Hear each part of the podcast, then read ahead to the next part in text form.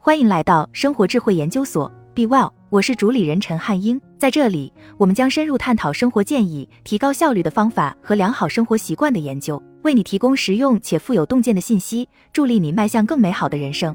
首先，走自己的路，不要随意效仿不适合自己风格的领导方式。我们都听过鼓舞人心的 TED 演讲，一个知识渊博、睿智的演讲者出现在一个明亮的舞台上，把热情的目光投向观众。他们从一件轶事开始，进而谈论展现真实自我的重要性。这一切都非常振奋人心，我们被激励着去将一切做得更好。但随之而来的一个大问题是，在工作场所如何做到这一点呢？过去几年，我们时常提到的一个流行词是真实性。作为领导者，我们在任何地方都能看到和听到它，在会议上，在主题演讲中，在商业书籍中，尤其是在社交媒体上，公司和工作场所都面临着一种压力，要尽可能的体现真实。但与流行观点相反，告诉别人你有多真实，没有什么比这更虚伪了。例如，在团队会议上加上真实的标语，会给人留下虚假的印象，因为团队成员真正想要的是深度。在自己公司担任 CEO 的十六年里，我明白了真实性不是可以商品化的东西，相反，它来自于我们的核心原则和领导风格。换句话说，它本质上来自于我们的正面示范。真实的工作场所有哪些要素？我们大多数人都有那么几次会在工作场所进行自我展示。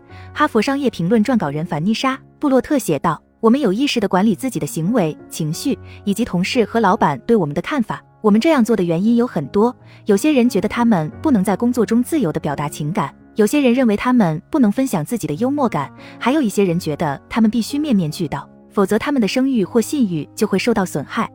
总体而言，布洛特的研究表明，真实的员工比不真实的员工过得更好，他们的工作满意度和敬业度显著提高，工作幸福感更强，团体意识更强，更有灵感，工作压力更低，一切都是那么美好而和谐。当我还是一名新进的企业家时，我做的恰恰相反，我没有展现真实的自己。那时候，我觉得自己需要表现得非常完美，我不断追求完美主义，这使得我很难与他人打成一片。我从最初的日子里学到了很多，我想和你们分享一些经验教训：一、不要试图像别人一样领导。曾几何时，我的许多商业同事都会尝试史蒂夫·乔布斯式的领导风格。我相信你可以想象。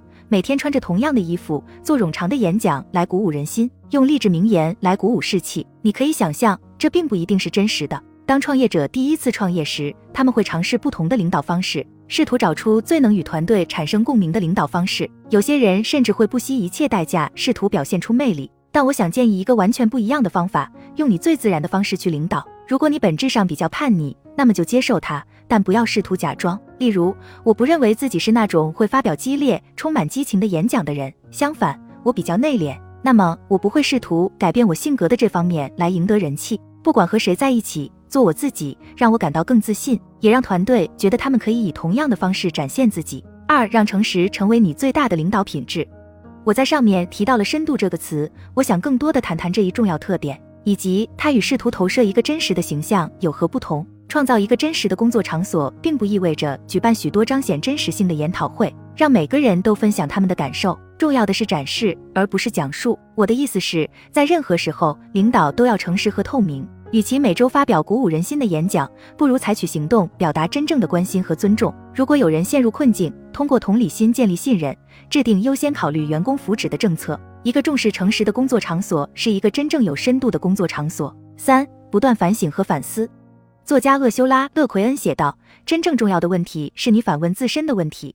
要创建一个真正真实的企业文化，你需要不断的自我反思和反省。”我以前写过一篇文章，说自我意识是创新的关键。其中一个原因是它让我们克服心理上的挑战，而不是变得自私固执。它使我们专注于做作为领导人应该优先做的事情，员工的福祉，并创造一个真正体现真实性的工作场所。我们首先要了解自己。这样才能理解和同情他人。我发现练习正念，并在一天中定期停下来，什么都不做，给了我反思和反省的机会。例如，我会在早上出去散步，或独自一人待着，它帮助我活在当下，抱着最纯真的心投入工作，成为最好的自己。这正体现了真实。好了，以上就是今天的分享。如果您有什么看法，欢迎在下方留言与我们交流分享。期待我们下次相遇。